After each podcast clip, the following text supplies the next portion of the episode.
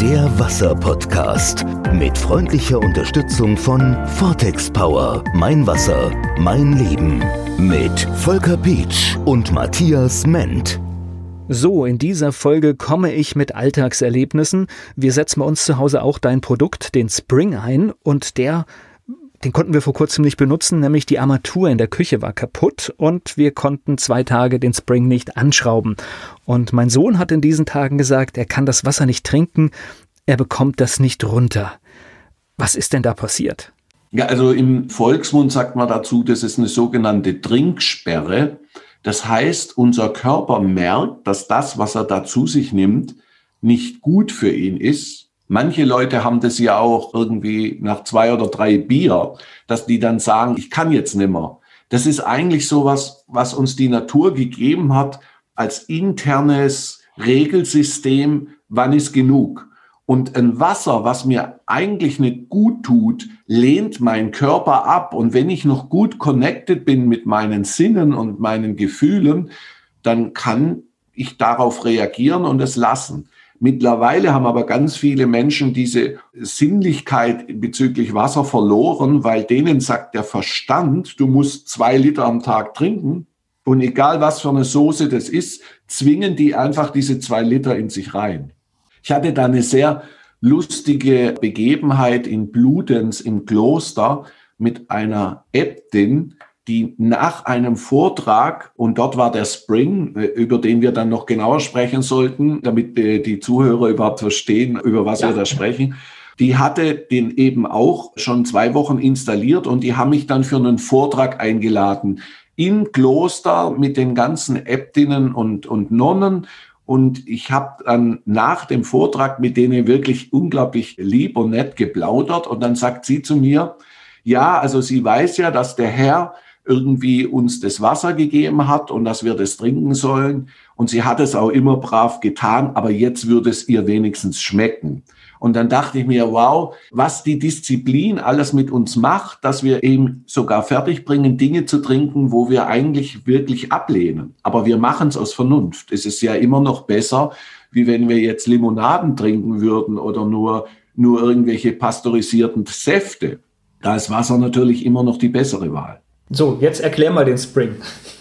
Naja, in kurzen Worten gefasst, reproduziert der Spring einen Vorgang in der Natur, der in der Natur sehr viele Kilometer oder, oder sehr viel Zeit braucht. Das heißt, der lockert diese Clusterverbindungen, die diese Moleküle haben. Das Wassermolekül ist ein Dipolmolekül.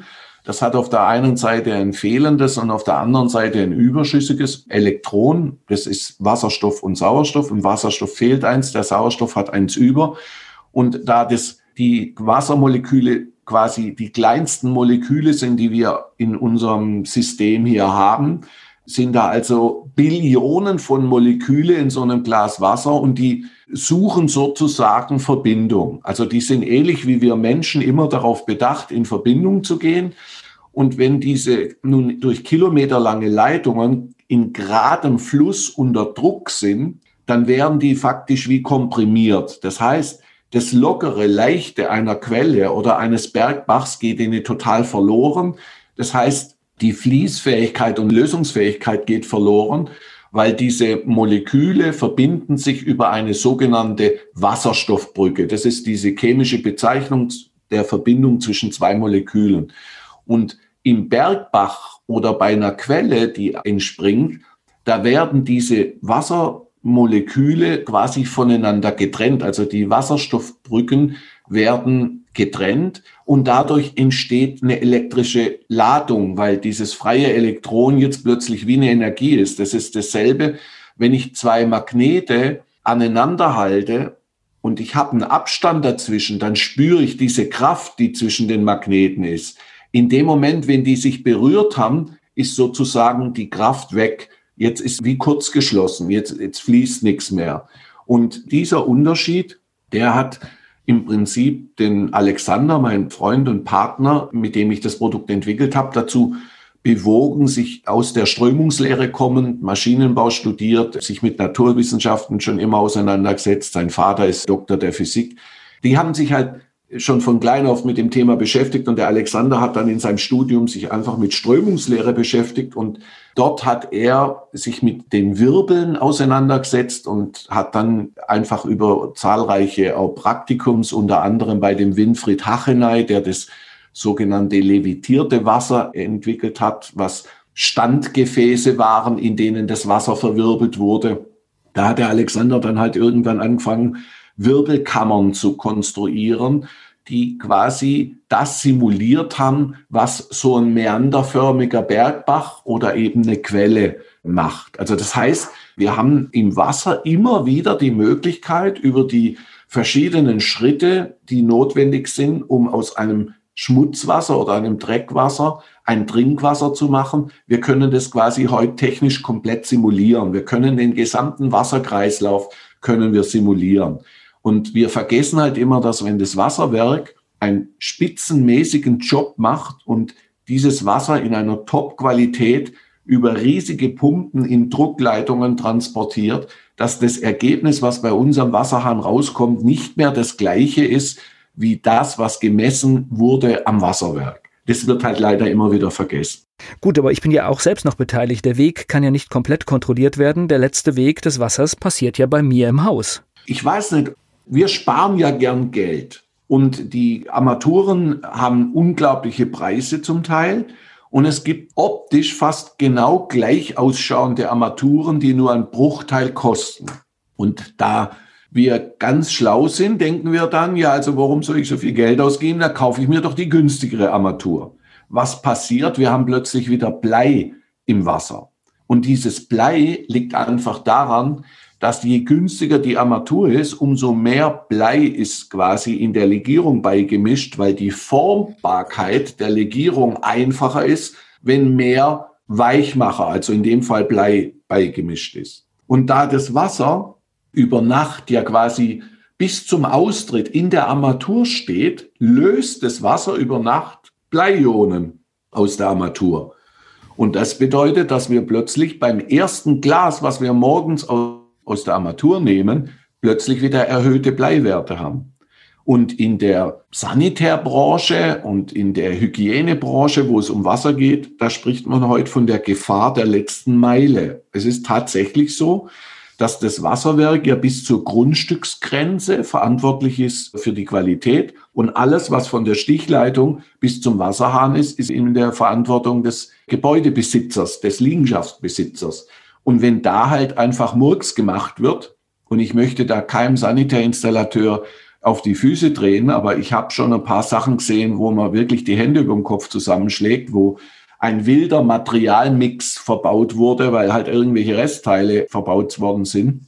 Kann natürlich auch, ich sage jetzt mal, von den Hausbesitzern, die vielleicht selber mal so eine Ausbildung gemacht haben, selber gemacht worden sein. Aber es sind schon sehr häufig auch die Handwerker, die da einfach in Unkenntnis der verschiedenen Wirkungen der Materialien untereinander, Stichpunkt galvanische Ströme, einfach mit verschiedenen Legierungen arbeiten. Und dann habe ich plötzlich Mikrobiologie, die unglaublich wächst in den Leitungen, weil dieser galvanische Strom irgendwie Korrosion und damit Nährstoffe für Mikroorganismen und so weiter. Das ist eine ganze Kette von Problemen, die da entstehen. Materialmix ist ja heute eher Standard. Da gibt es in der Regel Metall, Kunststoff, alles Mögliche wird da im Haus in den Leitungen verbaut. Ja, ja, also das Metall und Kunststoff. Ich meine, ich hatte hier ein Projekt mit der Stadt Zürich und der damalige Leiter der Technik von 1600 Gebäuden, die die Stadt Zürich betreibt und besitzt hat mir eben mitgeteilt, der hat den Job schon sehr lange gemacht und der hat mir diese Veränderungen und Probleme mitgeteilt, die seit der Einführung der Kunststoffleitungen eigentlich passiert sind.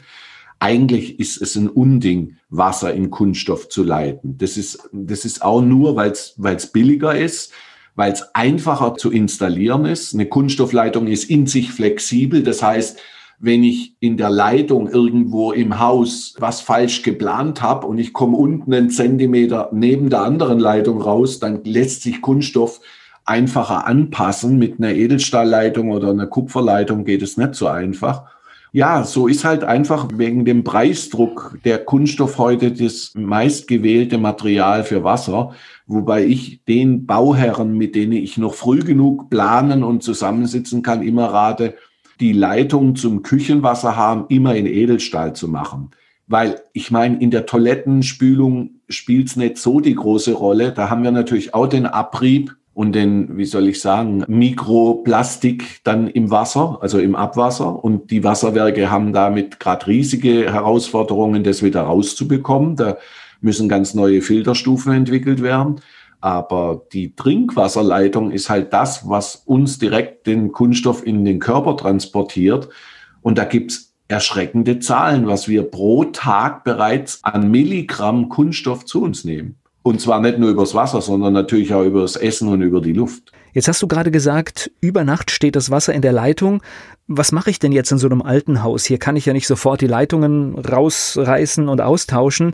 Wenn da nun Blei im Wasser sein kann, was muss ich denn tun? Wie mache ich das richtig?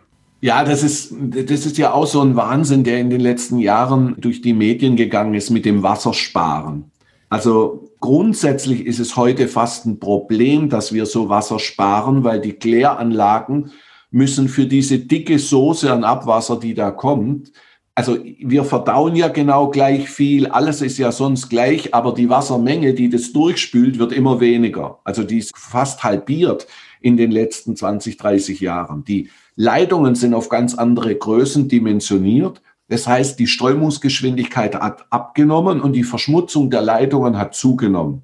Und das ist ja natürlich in beide Richtungen so. Das heißt, wenn du morgens den Hahn aufdrehst, dann kannst du vernünftigerweise sagen, okay, mit dem Wasser möchte ich jetzt nicht kochen, kein Kaffee machen, nicht trinken, aber ich will es auch nicht wegschütten, ich gebe es den Pflanzen. Die haben da in der Regel weniger Mühe damit und dann füllst du es in die Gießkanne wenn du mal fünf Liter in der Gießkanne hast, dann hast du in einem Haus, selbst wenn du ein großes Haus hast, eigentlich die Leitung zu deinem Küchenwasserhahn leer. Also man sagt so, 800 Milliliter sind quasi die Leitung vom Eintritt in die Küche, also von der Wand bis zum Hahn. Wenn du da quasi das rauslässt, hast du ungefähr 600, 800 Milliliter, je nachdem, wie dick die Leitung halt ist. Wenn du es jetzt vom Keller her siehst, ist es natürlich dementsprechend mehr. Und deswegen ist es eigentlich morgens nicht schlimm, wenn du das Wasser laufen lassen würdest. Es würde quasi helfen, das Abwasser zu verdünnen, weil sparen können wir das Wasser trotzdem nicht. Die Kläranlage muss es dann halt als Frischwasser zupumpen. Also irgendwo wird es immer verbraucht. Ich hatte auch gerade einen Artikel zu diesem Thema gelesen. Also je mehr Wasser wir sparen, umso teurer wird letztendlich irgendwann unsere Wasserrechnung. Wo das wirklich Sinn macht, Wasser zu sparen, ist, was die Wärme angeht. Also wenn noch zusätzlich Heizkosten, Energiekosten draufkommen, da geht es ja wirklich um, um CO2-Abdruck und all um diese Probleme, dass man da einfach nicht irgendwo mit 30 Liter die Minute duscht mit warmem Wasser, das macht Sinn. Aber beim Kaltwasser, ich meine, in dem Land, wo ich hier lebe, in der Schweiz, ist es gar nicht möglich, Wasser zu sparen, weil das wird in vier Himmelsrichtungen alles aus der Schweiz rausgetragen, was es Wasser hat. Ob wir es jetzt benutzt haben oder nicht, es fließt so oder so aus dem Land. Die Schweiz hat keinen einzigen Fluss, der reinfließt. Bei uns fließt alles Wasser raus. Und wenn wir Wasser sparen wollten, müssten wir eine Staumauer einmal um die Schweiz rumbauen. Also das würde gar nicht funktionieren. In Deutschland, ja, gehört auch zu den wasserreichen Regionen in Europa und ist insofern in den meisten Regionen macht es gar keinen Sinn. In manchen sieht man jetzt, dass durch die starke Zunahme der Bevölkerung, durch neue Wohngebiete, dass da jetzt im Sommer schon ab und zu mal zu Verknappung kommt. Also wir haben hier im Großraum Zürich auch zwei Regionen gehabt letzten Sommer, die mussten Wasser zukaufen und die müssen sich jetzt Gedanken machen, wie sie sich an ein größeres Infrastrukturnetz andocken, weil sie mit ihren eigenen Ressourcen quasi ihre Bürger nicht mehr ausreichend mit Wasser versorgen können. Mehr zum Thema Wasser in der nächsten Episode vom Wasser-Podcast. Der Wasser-Podcast mit freundlicher Unterstützung von Vortex Power. Mein Wasser, mein Leben. Mit Volker Pietsch und Matthias Ment.